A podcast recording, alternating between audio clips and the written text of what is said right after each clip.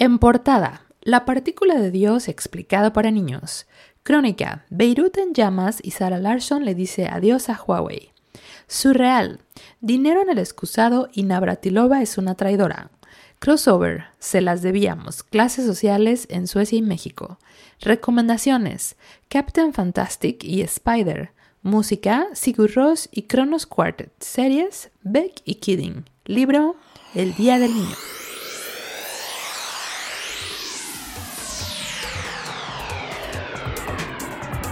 La Revi Podcast. Una revista podcast de dos amigos compartiendo radio entre México y Suecia. La Revi Podcast con Maya Montufar y Eric Gómez.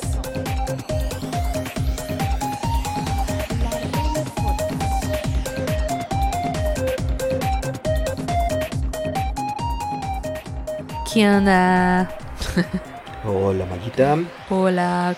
Días, días aquí, buenas noches allá.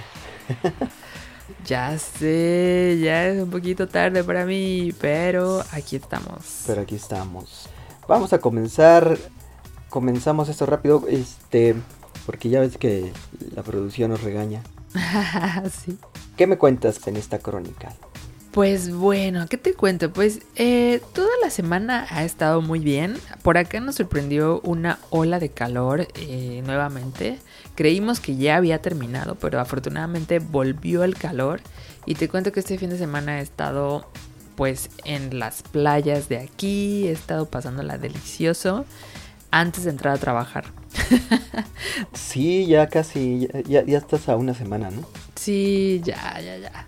Y pues bueno, pues te cuento en nuestra crónica del día de hoy que Sarah Larsson, que es una cantante sueca, probablemente una de las cantantes más eh, populares del momento, eh, está haciendo muchas cosas con muchos músicos de, pop pues muy conocidos en el mundo. Y pues te cuento que eh, ella afirmó el martes haber roto su colaboración publicitaria con Huawei. Espero estarlo diciendo buen, buen, espero estarlo diciendo bien. buen, Huawei, no sé cómo se diga. A lo mejor se dice Huawei, o no sé. Pero bueno, dijo que eh, en una entrevista en la televisión sueca, la cantante de, de 22 años dijo que no quiere apoyar a China y que no es un estado bueno. Además dijo, no fue el negocio más inteligente de mi carrera. Defienda los derechos humanos. Eh, porque bueno, ella sufrió muchas críticas por colaborar con Huawei. Eh, y bueno, pues esto en general ella lo dijo por esta onda de que eh, Estados Unidos eh, acusó a esta compañía por estar espiando a la gente y todo esto, ¿no? Entonces ya sabes que hay un problemita ahí gigante con, con Huawei, China, Estados Unidos, todo. Entonces, pues bueno, esta chica sueca decidió dejar atrás su colaboración ahí. ¿Qué tal? Órale, se, va a llevar muy bien con Trump. Ya ves que ahora sí ya le están dando la patada en el trasero a TikTok. También porque es una compañía china, ¿no? Y varios otros países también ya están ahí sobres de, de ya dejar de usar TikTok y así. ¿De TikTok? Ajá, muchos países están eh, diciendo que ellos tampoco quieren ya estar usando TikTok. Órale, yo nada más sabía de India, que fue el, creo de los primeros, y de Estados Unidos, ahorita. Mm, esta semana se, se unieron más a la lista. Órale. Pues es que sí, está... Ya hablaremos en un momento de esa aplicación de pornográfica de software para los adolescentes. Sí, hay que hacer en uno de nuestros próximos podcasts hay que grabar un poquito de TikTok para que también la gente entre en contexto con esto. yo creo que somos pocos, ya, ya somos puro generación X las que no sabemos de TikTok. Porque pues ya todo el mundo lo sabe. Sí, bueno, claro. Pero, o sea, la, toda la, la, onda de las implicaciones que tiene TikTok, que pues sí son, eh, bueno, está, obviamente están grabando, están haciendo varias cosas ahí y todo, pero lo interesante es que ya como que cualquier cosita, cualquier aplicación, cualquier cualquier, se utiliza también como para fundamentar estas teorías de espionaje y de... Y, pues de alguna forma ir subiendo un poquito la, la valla de pues la tensión entre Estados Unidos y China, ¿no? Sí. Y, a final de cuentas también qué tanto será cierto. No lo sabremos, pero bueno. Oye, pues no, no podríamos dejar de comentar lo que pasó en Beirut. Todo mundo, ya digo, es la, es la noticia del momento. Y, pues bueno, más que dar las, las cifras que ya todo el mundo sabe, la cantidad de toneladas que había ahí de nitrato de amonio y que si fue confiscado y que la explosión llegó a 10 kilómetros y tal. Lo que quería yo platicarte es que, y a lo mejor esto le va a sorprender a algunos, es que esto no es la primera vez que pasa. Ya, ya había ocurrido un caso exactamente igual, con exactamente la misma sustancia, en 1994, en Oklahoma.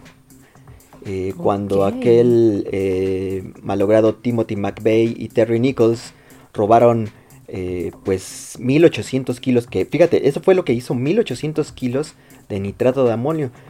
Volaron todo un edificio en, Oklahoma, Y nada más fueron 1800 kilos. Estamos hablando de que aquí fueron más de 2000, 2000 toneladas, ¿no? O sea, o sea, sí, por supuesto que se hizo sí fue una cantidad, pues que, como 27 veces mayor que lo de Oklahoma. por lo menos. Pero fíjate que a mí me sorprendió muchísimo porque eh, cuando pasó todo esto de Oklahoma, que vaya, fue en el 94, o sea, ya hace bastantito tiempo. Yo, yo era un adolescente. Pero una de las cosas que a mí me, me sorprendió mucho cuando yo escuché esa noticia en aquel momento es que la sustancia que se había ocupado para derribar un, edificio de ese tamaño, que pues, no sé si recuerdas las imágenes, pero eran terribles. Aparte había una no, pues, guardería yo tenía como nueve años. Ah, ah pero no, ¿a poco no, te acuerdas? No, sí, claro. Bueno, yo, yo sí me acuerdo, yo, yo sí me acuerdo. Yo, tendría que como 30 y... No, no es cierto. Ah, sí, tú ya estabas en la universidad. ya estaba en la universidad. No, no, no. Eh, creo que acababa de entrar a la, a la vocacional, sí, a la, a la prepa. Eh, tendría pues unos 16, 17 años. Bueno, pero te acuerdas, o sea, fue tan sorprendente para ti que fue como, wow. Sí, sí, sí, sí. Eh, sobre todo porque fue la primera vez que escuché sobre el nitrato de amonio que se utiliza para fertilizantes. Entonces a mí me pareció una cosa bien loca que una cosa que se utiliza para la agricultura se utilice para este hacer un explosivo. Para hacer explosivos, ¿no? Años después vería este documental de eh, Michael Moore, La masacre en Columbine. También por ahí sale un personaje que, es creo que hermano de Timothy McVeigh. Y explica un poquito más de eso. Pero, ¿cómo puede ser posible que tantos años después no se regule el uso de eso. No se tenga cuidado para almacenar eso. Es increíble. Es una locura. Es una locura. La surrealidad del mundo. ah, bueno, pero todavía no pasamos a lo surreal, pero bueno, o sea, tuvo que pasar, sí. Sí, es, es como un tema surreal, pero quería traerles el recuerdo de, de lo que pasó en Oklahoma. No es la primera vez. Ay, no, pues muchas gracias. ¿eh? Sí, se oye bien chido eso que pasó. Gracias. Gracias, por ese recuerdo. Gracias por el limón en la herida. Sí, no, así empezaron a pasar imágenes de las torres gemelas y varias cosas por mi cabeza, pero no, Como el gatito es que este. Sí fue, el de los Happy Tree Friends, ¿no? Que, que, recuerda la guerra. Terrible. Pero bueno, vámonos con lo surreal, ¿qué te parece? Sí, eh, ah, perdón que no, no sean temas más agradables. No tengo la culpa de que el guion de este mundo en este año sea tan catastrófico. Y, no pasa nada. y, catastrófico, catastrófico en muchos sentidos. Ustedes recordarán a una tenista llamada Martina Navratilova. Eh, bueno, los millennials para nada. Eh, incluso algunos de nuestra edad también no lo recordarán, pero es una tenista que a finales de los 70 principios de los 80 fue muy famosa, pues es, digamos, eh, eh, de la cepa de Steffi Graf, Mónica Celes, este... Yo me acuerdo así como de Kornikova para acá.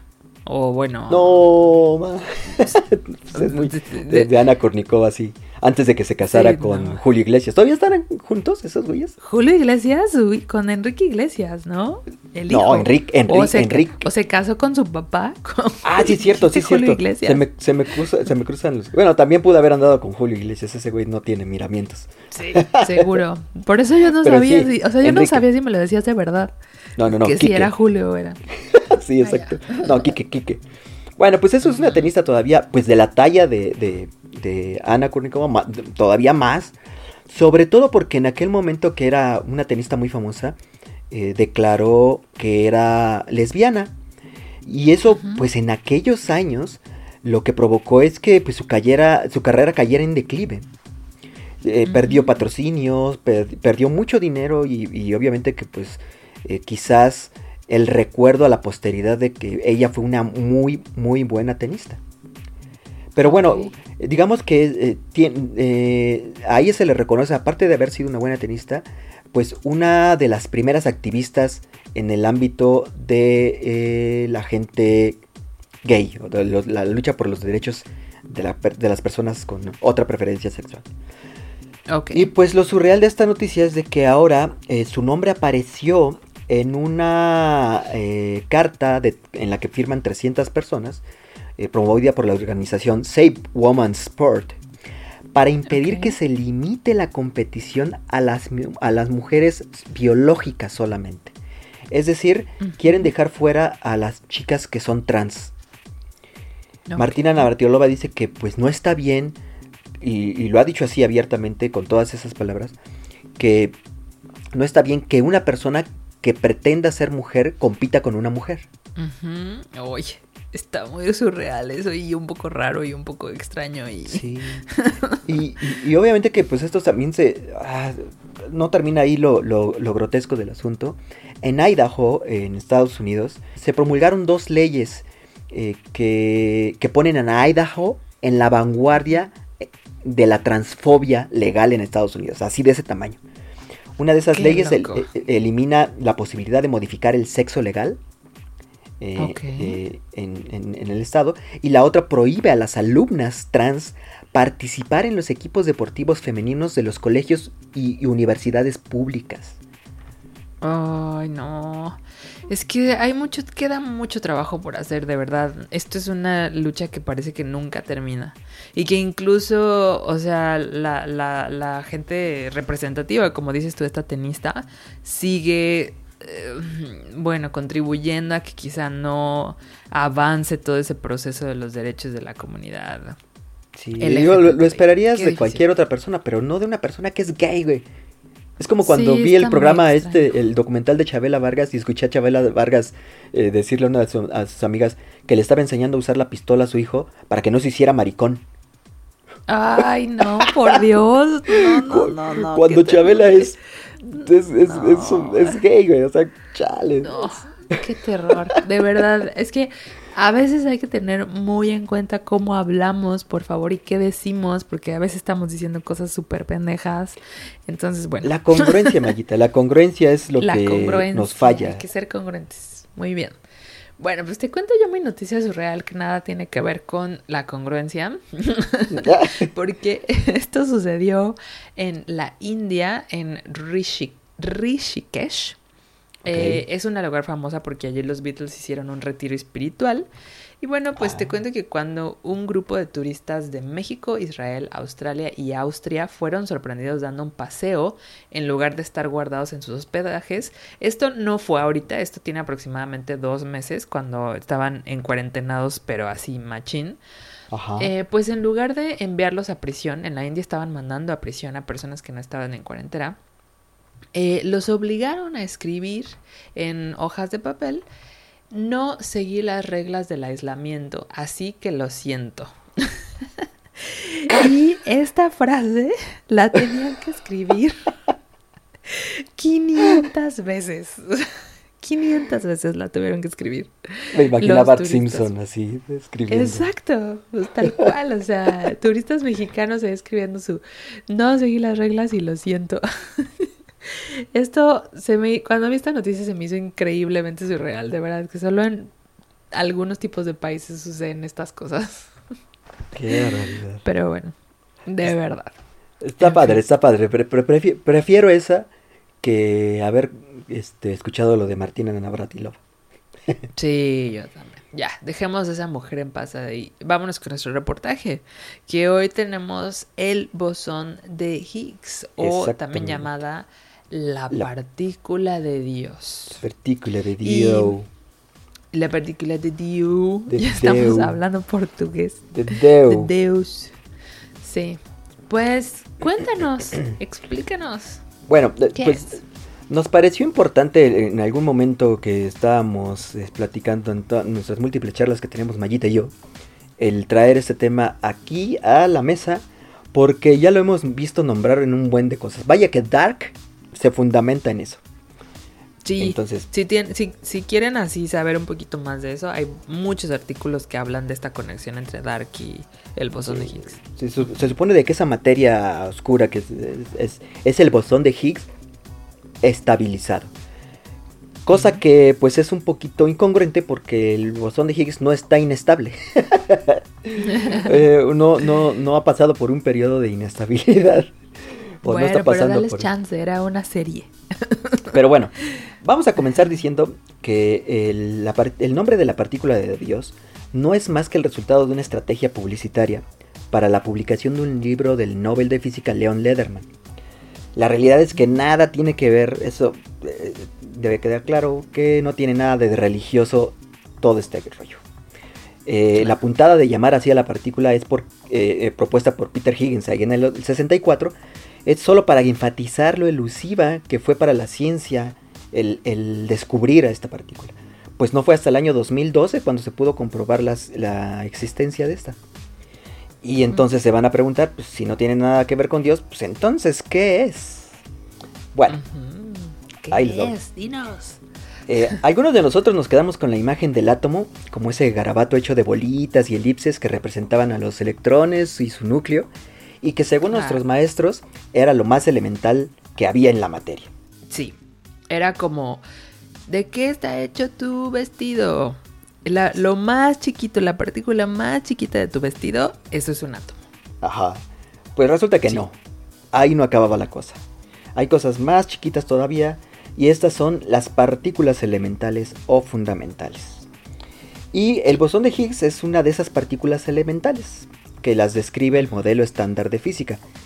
Eh, para comenzar a entender su importancia, digamos que las partículas elementales son para el modelo estándar de la física lo que la tabla periódica de los elementos es para la química.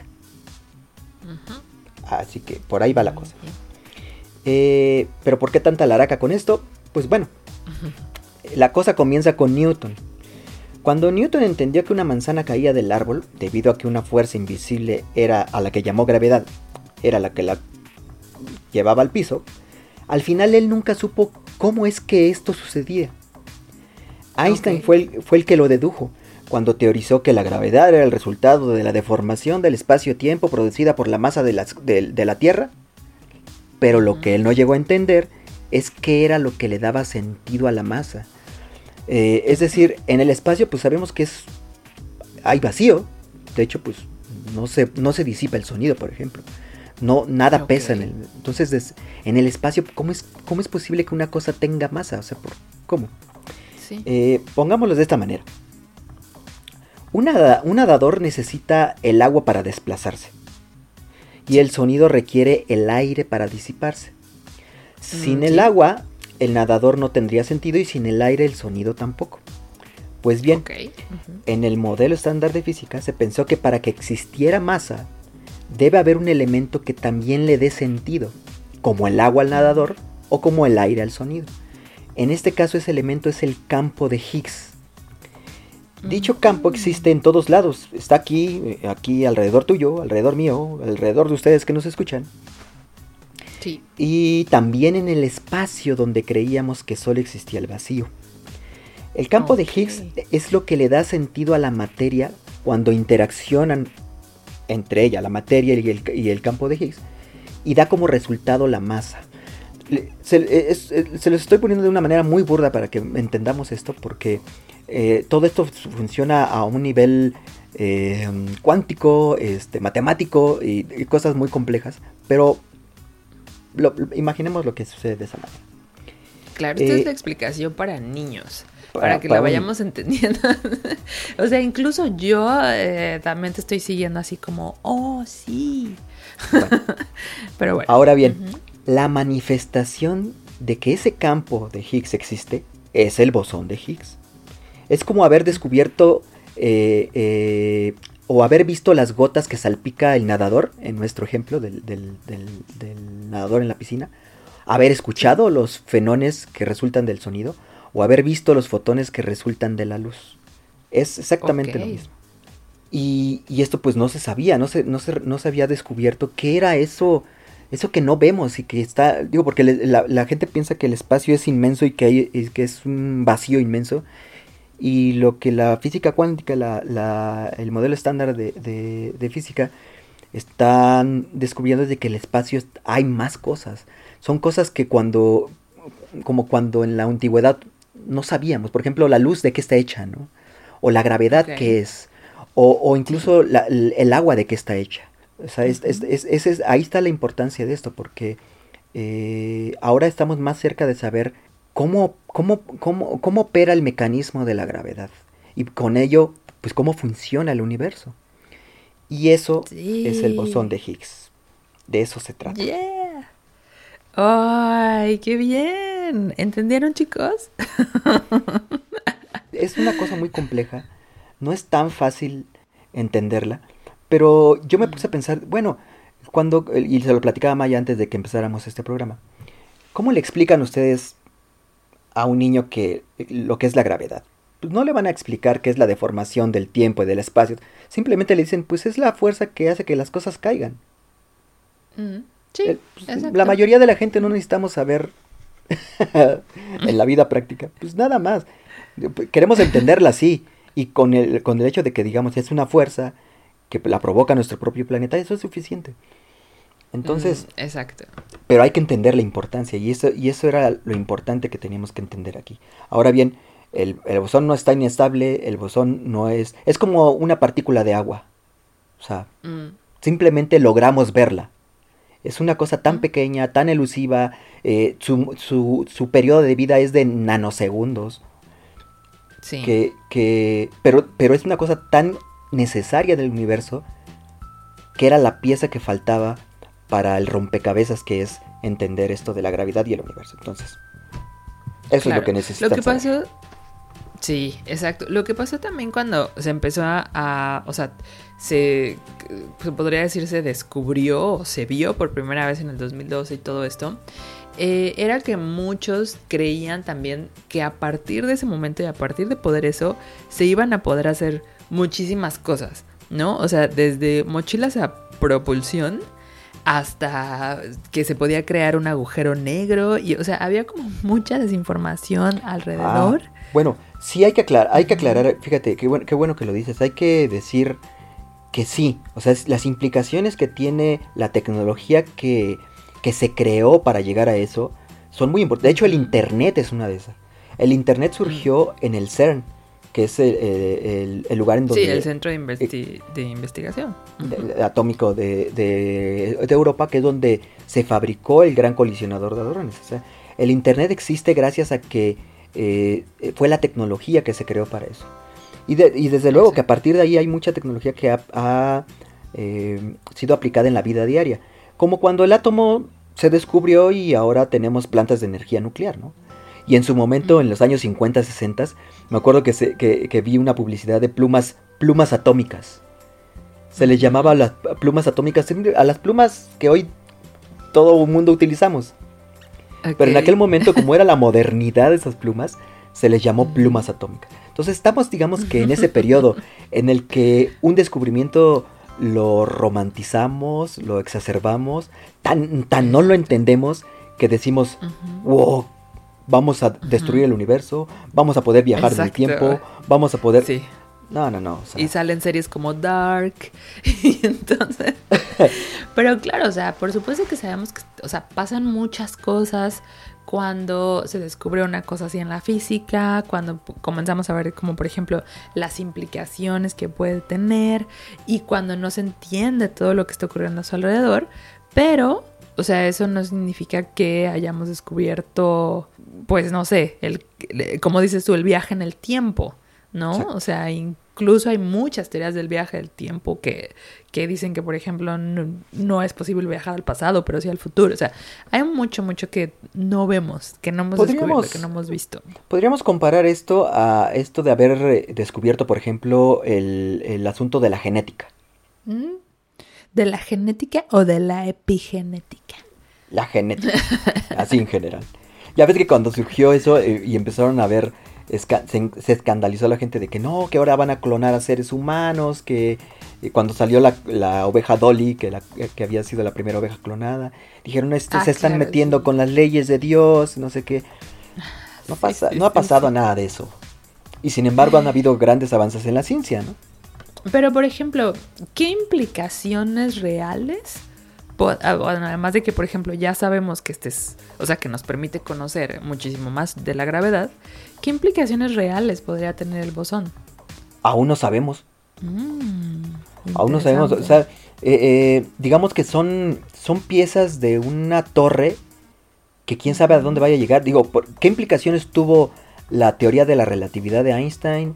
Y, este, y todo esto, pues bien lo sabemos, ¿no? O sea, todo lo que, eh, lo, que vino con ello y el átomo. O sea, mm, realmente Einstein no tenía, no, no, no tenía idea clara de que las implicaciones iban a tomar, a tornarse de una manera tan oscura, ¿no? Sí, por supuesto. Que se iban a utilizar para lo que se utilizaron al final de cuentas muchas veces, ¿no? Él fue uno de los principales eh, detractores del uso de, todo ese conocimiento para la aplicación de la, energía nuclear en armas. Pero pues vaya, o sea, ¿qué, implicaciones vaya a tener esto más adelante? ¿Quién sabe? Es el riesgo. Es el riesgo. incluso en su momento, cuando se descubrió, eh, había muchas personas que estaban un poco incrédulas con el descubrimiento y que no estaban totalmente seguras de que se había descubierto. O sea, que decían en el momento que tenía que pasar una cantidad de años para empezar a ver y, y claro, una cantidad de experimentación sobre todo, que es lo que se está haciendo en, el ser todo el tiempo, se está experimentando para saber realmente las implicaciones y cómo se puede usar y si realmente esto, y si que eh, tiene que pasar un tiempo para saber realmente qué, pudiera pasar en un futuro. Pero vaya, eh, eh, las implicaciones, si lo quieres ver de ese modelo, como te decía, las implicaciones ya son ahorita el Internet. O sea, el que tú y yo estemos, por ejemplo, en esta, en esta conversación, es una ah, implicación de eso. Claro. O sea, ni siquiera, ni siquiera estaba descubierto, no habíamos visto el bosón de Higgins y ya existía Internet. Sí. O bueno, por ejemplo, el, el, gran colisionador de hadrones. Esa máquina no es la primera, ya, ya había habido otras, y de hecho en Estados Unidos tenían en Fermilab, si no mal recuerdo, eh, otro acelerador de, de partículas eh, muy parecido al de colisionador de hadrones, pero no tan grande. Eh, fue tan costoso mantenerlo que finalmente lo cerraron. Y, ya nada más quedó el gran colisionador, ¿no? Y, es que sí, o sea, son, son máquinas tan complejas que, pues, por ejemplo, en este proyecto están inmiscuidos veintitantos países. O sea, es imposible que uno solo lo pueda hacer. Ya. Pues, wow, me encanta, me encantan estos temas en los que no entiendo nada. no, está bien chido. Me gusta muchísimo y además eh, me parece que es muy importante explicar este tipo de cosas, como lo decíamos, como para niños, para realmente ir entendiendo cada vez más de lo que nos rodea y lo que está pasando y estos descubrimientos que... Es una manera burda, pero hacerles ver de que esto no es tan alejado de ustedes. Exacto. Claro. Ese aparatito que tienen en la mano, eh, esta computadora que tienen ahí, usando, existe gracias a todo esto. Bien, me parece súper.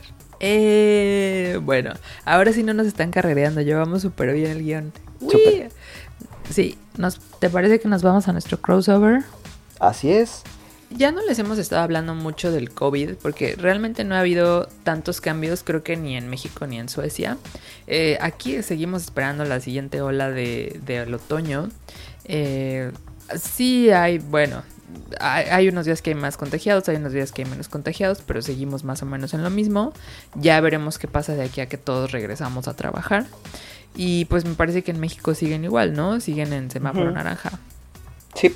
sí, digo, ya rebasamos el deadline de gente fallecida, lamentablemente. Y ya estamos en el tercer lugar mundial en este momento de personas fallecidas. Pero... Después de Brasil y Estados Unidos, me parece, ¿no? Pero bueno, hoy no vamos a hablar mucho más de COVID, sino que vamos a hablar de las clases, o sea, esta diferencia de clases sociales que vemos entre México y entre Suecia. Esta plática la teníamos Eric y yo hace poquito y bueno, yo le decía que estaba muy em, curiosa de saber, por ejemplo, a qué tipo de clase social pertenecía yo aquí en Suecia, dado que había escuchado eh, y había leído un informe en México sobre las clases sociales que había, que, por ejemplo, eh, muchas personas que creían que vivían en una clase social media, que era alrededor, tenías que, bueno, tenías que o tenías que tener una economía en la que percibieras mensualmente aproximadamente 20 mil pesos. Muchas personas que percibían ese salario mensual creían que era parte de la clase media mexicana. Y este informe decía que no, que para ser parte de la clase media tenías que percibir más de 34 mil pesos mensuales. Tal vez a muchos les está cayendo el chasco ahorita así de... Lamentamos decirles. Exacto. Sí. Y entonces de ahí nos empezamos a dar cuenta de que realmente las clases sociales en Suecia y en México son muy diferentes. Entonces yo les puedo contar que, por ejemplo, aquí realmente solo se sienten aproximadamente cuatro clases sociales. Obviamente la primera es la clase social alta o la clase social que está sobre las demás. Eh, después tenemos una clase social eh, que es mm, trabajadora, se podría decir, pero es una clase media alta. Digamos, para ejemplificar, las personas de clase alta son, eh, normalmente tienen compañías eh, suyas o, por ejemplo, algunos ciertas personas como algunos eh, doctores, algunos abogados, algunos tipos de funcionarios públicos pueden entrar en esta clase. Después tenemos esta que les digo que es la clase media alta, que es la que sigue. Eh, que por ejemplo incluso eh, dentistas, pero también maestros pueden estar en este tipo de clase social. Y después tendríamos em, una clase social en la que vive mucha gente, que digamos es la mayoría de las profesiones. Y después tendríamos la clase social trabajadora. Pero lo que tienen eh, estas cuatro clases, se podría decir aquí en Suecia, es que todas tienen la posibilidad de estar Em, digamos, los niños que crecen en estas clases sociales pueden ir a las mismas escuelas, tienen eh, la posibilidad de accesar a las mismas eh, universidades, todos tienen las mismas oportunidades, em, que me parece que eso es algo que no tenemos en México. y además, siempre está la posibilidad de subir a la siguiente clase social, ¿no? Es eh, muchísimo más sencillo que quizá lo tendríamos en México. No sé. ¿Tú cómo lo ves? Ya los estoy viendo que están preparando sus maletas. Esperen, esperen. No, no, no, no, no se, no se pongan así. Calma, calma. Todos a Suecia. esperen, espérense. Porque, eh, digo, eh, este es el panorama que, que Mayita constata cotidianamente, pero también hay otras cosas de las que no hemos hablado, que es, por ejemplo, la diferencia eh, política que tenemos, ¿no? O sea, en Suecia es un país socialista. Esto no lo sabían, y poco se habla de eso, porque ustedes han de pensar que socialismo e inmediatamente se acuerdan del de, coreano o del chino o, de, o del cubano, pero Suecia es un país socialista. Entonces, Cada vez menos, ¿eh? Cada vez menos. sí. Digo, esto también es eh, curioso por, y digo, los matices que tienen eh, cada país, pero es un socialismo que va ya más eh, decantado al radicalismo de derecha, ¿no? Mm, sí. Pero finalmente es un socialismo. Ahora, esa es una diferencia fundamental que, que tenemos con Suecia. De que aquí, pues no tenemos un socialismo, sino todo lo contrario, un capitalismo de los más salvajes que hay en el mundo. Sí, es que le copiamos muchísimo a Estados Unidos. ese es uno de los grandes problemas. Y, Estados Unidos, para mí, mi, mi humilde opinión, es el capitalismo más voraz que puede existir en el mundo. No se me ocurre un capitalismo más voraz que ese. Pues este. sí, el de México. El de México. Y pues por esa misma razón, aquí las oportunidades eh, no funcionan de la misma manera para todos, ¿no? Porque en un país socialista como, como en Suecia, y tú quizás no me dejes mentir, eh, no existe esta mentalidad de estar por encima del otro a costa de lo que sea. No hay, ese, no hay ese sentimiento de competitividad tan salvaje en el que tú te sientas mejor por tener más cosas, por ser, por ser mm, alguien mejor que el otro. Porque en Suecia, de entrada, todos, todos son iguales. Y, quisiera que les platicaras, por ejemplo, este rollo eh, de cómo, por ejemplo, funciona esto de las, del, servicio de limpieza en, Suecia. Sí. Que es, una parte ejemplar de esto. Me parece súper bueno. Bueno, eso es eh, una de las cosas que llegando aquí yo fue, por supuesto, dado mi educación y las cosas a las que posiblemente había estado acostumbrada toda la vida a ver, pero aquí la gente no contrata a una persona para limpiar su casa.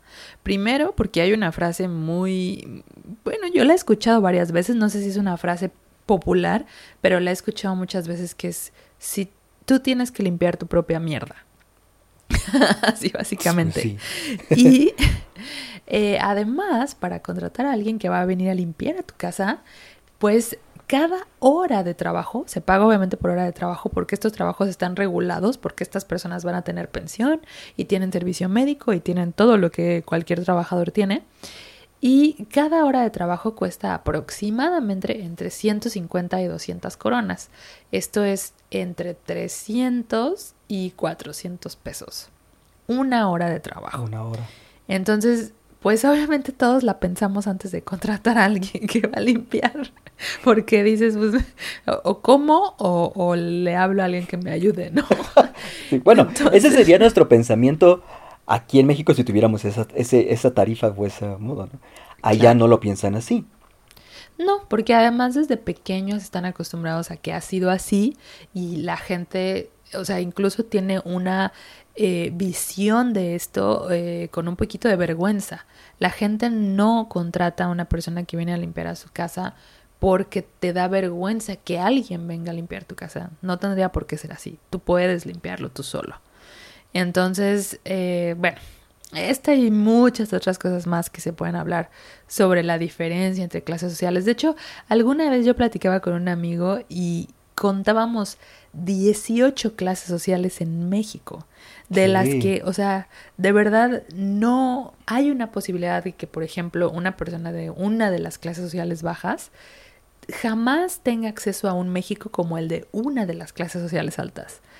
Eh, y aquí, por ejemplo, eso no va a suceder, porque los chicos el hijo del, del, juez o del funcionario público y el hijo, bueno, claro que hay una élite, por supuesto, hay una élite que no se mezcla con nadie más, como en muchos países, pero todas las demás clases van a tener lo mismo, la, el acceso a las mismas cosas. Entonces, bueno, pues por ahí el pequeño crossover de eh, la sociedad o las clases sociales por aquí. Muy interesante. Sí, así es. ¿Qué te parece? Bueno, pero bueno, el día de hoy no vamos a tener ni ciencia ni retro, ¿verdad? Estamos No hubo patrocinio suficiente. Exactamente. no, pues más bien estamos experimentando. Estamos así tratando de ver qué, está bueno, qué está malo. Y bueno, pero para la próxima semana sí tiene, tenemos sección ciencia, ¿no? Ya teníamos mucha ciencia con el bosón, entonces bueno. Sí. Eh, pero ¿qué te parece si nos vamos a las recomendaciones? Sí, mira, eh, fíjate que les traía una película que a mí me gusta mucho, eh, que se llama Spider.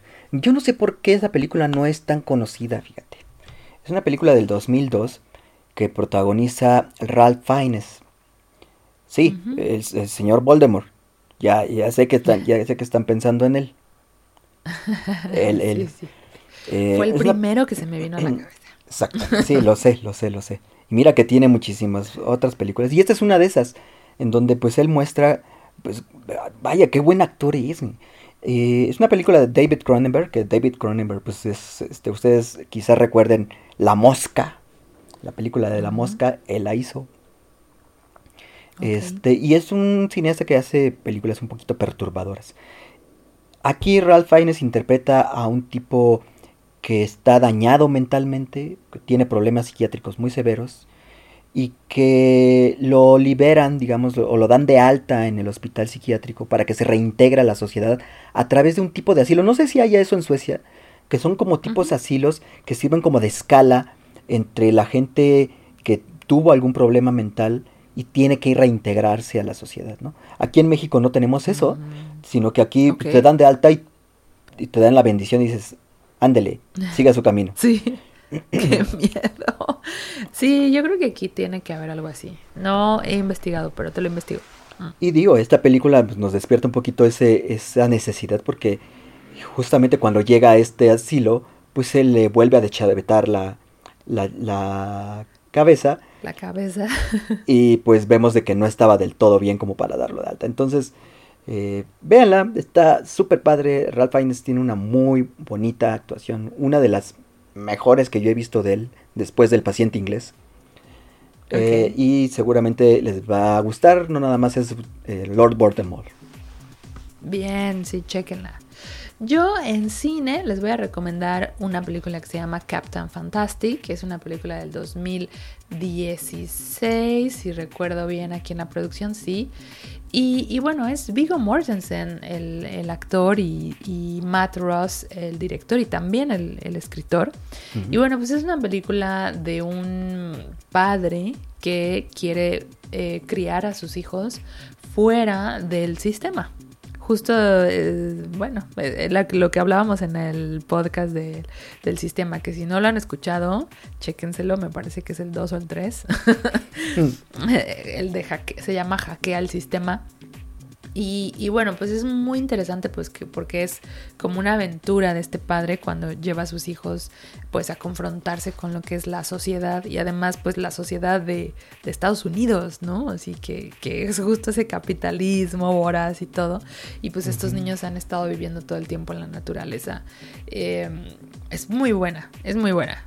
Entonces se las recomiendo muchísimo. Si no la han visto, la vi por ahí en diferentes plataformas de streaming. Entonces, chéquensela. Ah, la voy a ver. Yo, no la he visto tampoco. Ay, vela, Eric. No, del, de lo que te estás perdiendo. Todos, véanla. Es más, ahorita, acabando el podcast. acabando lo voy a Véanla. Sí, sí, sí. Capitán Fantástico en español. Bambi. Y pues bueno, eh, en música les voy a recomendar. Fíjense que, y justamente ahorita le preguntaba a Mayita que si conocía a estos muchachos. Bueno, ya no son tan muchachos, ¿verdad? ¿Qué? Eh, un grupo llamado Kronos Quartet. No es un, no es un grupo nuevo, es un cuarteto de cuerdas americano que se fundó por ahí del 73. Pero seguramente ustedes recuerdan eh, la música de Requiem por un sueño. Digo, la película es demasiado fuerte, demasiado como también se la dramática. Sí, también, también. Pero eh, parte de lo que hace difícil verla y lo que imprime mucho de las sensaciones de esa película que esa película trae es la música. Porque casi casi como que eh, te sumerge. Te estresa todo el tiempo. Sí, te estresa. y no estamos hablando de que sea una música así eh, chillona o, digamos estridente o machacona, sino que realmente es tan buena que, que en combinación con las imágenes te crea ahí una cosa... Sí, no, esa película... Difícil. sí. Wow, voy a escucharlos. Kronos Quartet. Pues bueno, yo de música les voy a comentar sobre Sigur Ross no son nuevos tampoco, ya tienen mucho tiempo, han hecho muchas cosas, pero recientemente escuché, sus canciones están también muchísimo en películas, en series y todo, y recientemente los escuché y dije, ah, les tengo que recomendar a Sigur Rós, los que no los conocen, es una banda islandesa que además de que hacen música hermosa, de verdad es música muy bonita, eh, muy pensada, muy única. Eh, inventaron un idioma, tienen un idioma con el que cantan. Eh, ah, no es islandés. Sí, no es islandés. Ellos no cantan en islandés, sino que es un idioma eh, especial. Y, y, yo creo que también por eso es tan única esa banda.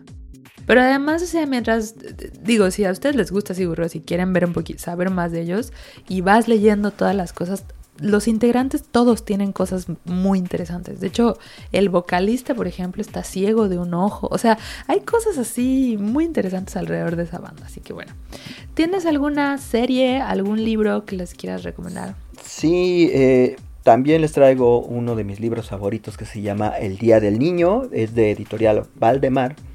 Y es una recopilación de ensayos sobre la relación que hay entre los niños en el cine y la literatura. No les voy a eh, decir eh, nada de lo que opino al respecto, mejor prefiero leerles esta pequeña este, reseña que encontré en internet para que se den una idea. Dice, bienvenidos a un mundo de niños terribles, un universo infantil para adultos perversos que haría las delicias de Cocteau y de Luis Carroll.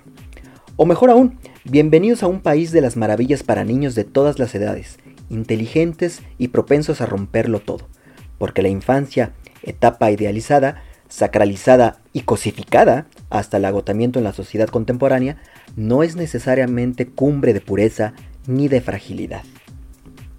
Wow, se oye bien. Está padrísimo ese libro, está padrísimo. Y van a encontrar mucho. Ahí fue donde, este, hace muchos años cuando lo leí ese libro, descubrí a, Edward Gorey.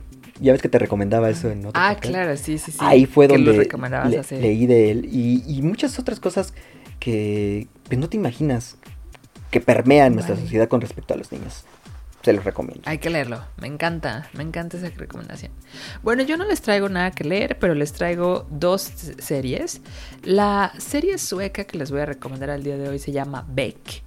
Y pues esta serie es muy interesante porque es una serie que se hizo desde 1997 y todavía se sigue viendo, o sea, todavía se sigue pues consumiendo, se podría decir, eh, con el mismo actor desde aquella ocasión desde la primera película. De hecho, ha habido otros Beck. Y pues este Beck es básicamente un eh, investigador policíaco. Y normalmente lo que ellos investigan son asesinatos. Eh, y, y, la serie tiene aproximadamente cuatro capítulos por temporada y son más como películas. Cada capítulo dura como una hora y media. Oye, me, estás, me, estás, me estás preocupando porque últimamente nos has estado recomendando este, cosas así de asesinatos y de crímenes ¿Tú? ¿Tú? Bueno, es que de verdad, o sea, lo que me, me, impresiona tanto de esta serie es que lleva ya más de 20 años haciéndose. O sea, esto es una cosa que yo no había visto antes, que una serie pudiera durar tanto. O sea, creo que son muy poquitas series las Pero si ahí está Chabelo, ¿qué te, qué te, qué te impresiona? Bueno, sí, Chabelito. Ese sí me impresiona. Pero bueno, bueno pero esta serie, si, si, tienen, si tienen posibilidad, véanla. Se llama Beck. Y como les digo, tiene muchas pelis o episodios, se podría decir, episodios largos. Y también les quería recomendar otra serie que siento yo que ha pasado muy desapercibida. Es una serie con Jim Carrey. Se llama Kidding. Y, ajá, o sea, esa cara que estás poniendo, ustedes no lo ven, pero Eric puso cara de sorprendido. porque, como que nadie sabe de esta serie. y, y, es una serie en la que Jim Carrey actúa como eh, presentador de un, de un programa para niños. Pero al mismo tiempo está sufriendo el duelo de la muerte de uno de sus hijos. Entonces es eh, oh. muy loca eh, la actitud de Jim Carrey como presentador de programa para niños también es muy especial, o sea, es muy bonita la serie de, también desde cierto punto. Eh, y ya tiene dos temporadas, entonces si no la han visto, chéquensela. Porque... ¿Es, nueva? Es nueva. Bueno, eh, yo creo que habrá salido en el 2019-2018. Y, y, te digo, o sea, ha pasado súper desapercibida. Nadie sabe de Kidding. No manches. La tengo que ver, no está para saberlo ni yo para contarlo, pero su mejor faceta de Jim Carrey para mi gusto es, es el drama. La comedia... te va a fascinar. La, la, comedia es muy bueno como, como comediante, pero se me hace que raya mucho en, el, en la exageración y en el ridículo. Sin embargo, cuando, cuando, lo vi haciendo, por ejemplo, hace muchos años, cuando salió esta película de Eterno Resplandor de una mente sin recuerdo, eh, y ya un poquito con The Truman Show, dije, no, este tipo, ese es su faceta, ese, es, lo que es bueno. Ya hubiera ganado no sé cuántos Oscars por eso. Entonces, si de eso va esta, sí, debe estar buena. Es buena, es muy buena, de verdad, no lo van a arrepentir. Gasten esa media hora que tienen de más al día en esta serie porque está chida. Sí. Pero bueno, ¿qué te parece? ¿Nos vamos despidiendo? Por favor. Por favor. Digo, eh, por favor, si usted quiere ser tan amable de ser la primera. claro que sí. Pues muchas gracias por acompañarnos el día de hoy. Eh, queremos saludar a una amiga tuya, Eric. Exactamente, sí. Pensé que le ibas a olvidar, que, ya, te iba este, a jalar ahí el tapete antes de no, no, espera, espera. No, no, no, no, al contrario. Pero muy afectuosamente queremos saludar a nuestra amiga Dianita este Navarro, que nos escucha, eh, eh, es una de nuestras escuchas de este podcast y que en su programa que tiene en, en Incudeso Radio, que por ahí les recomiendo que escuchen también, que tiene los jueves a las 7 de la noche, tarde noche, que se llama Y me pongo tus tenis, nos recomendó eh, y nos hizo mención muy amablemente en su, en su programa. Entonces, a su, vez, le queremos agradecer tanto Maya como yo el, el detalle eh, recomendando también su programa, que es, que es un programa que va, eh, su, digamos, el tema es la empatía, es en lo que gira. Entonces, es un programa bonito y se lo recomendamos también. Exactamente. Y, pues oigan, saludos también a todos ustedes, los que nos escuchan. Eh, hemos seguido viendo que las estadísticas van subiendo y interactúen con nosotros. Déjenos un mensaje en la Revi Podcast en Facebook. Eh, así estamos también en Instagram, estamos como la Revi Podcast. Eh, déjenos algo de lo que quieran que hablemos, de lo que les parezca que está chido o que no, eh, comentarios, críticas, temas, lo que quieran. Ahí estamos para interactuar con ustedes y saber más de ustedes, qué les gusta y todo. Y bueno, pues muchas gracias por el día de hoy. Les deseamos una bonita semana, Eric. Igualmente, que estén padres. Bye. Igual. Bye. Y, ah, sí. Hoy los dejamos con una reflexión el día de hoy, eh, precisamente sobre Beirut. Mucho amor para Beirut. Y los dejamos con esta reflexión, ¿vale? Hasta luego, Rick. Bye, Mayita, gracias. Igual, gracias por hoy. Chao. Manzana en el mar, mujer de sangre amasada de arcos, ajedrez de palabras, resto del alma, llamada de socorro del rocío, luna quebrada sobre la mastaba de la noche, Beirut, amatista que grita ardiendo viva en el dorso de palomas, sueño que portaremos cuando queramos y colgaremos en nuestros cuellos.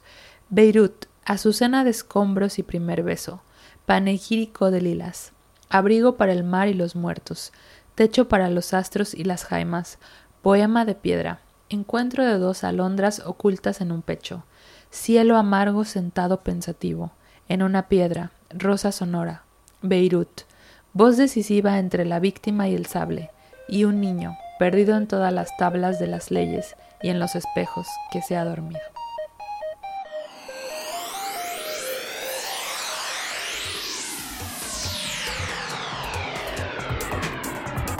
La Revi Podcast. Una revista podcast de dos amigos compartiendo radio entre México y Suecia. La Revi Podcast con Maya Montufar y Eric Gómez.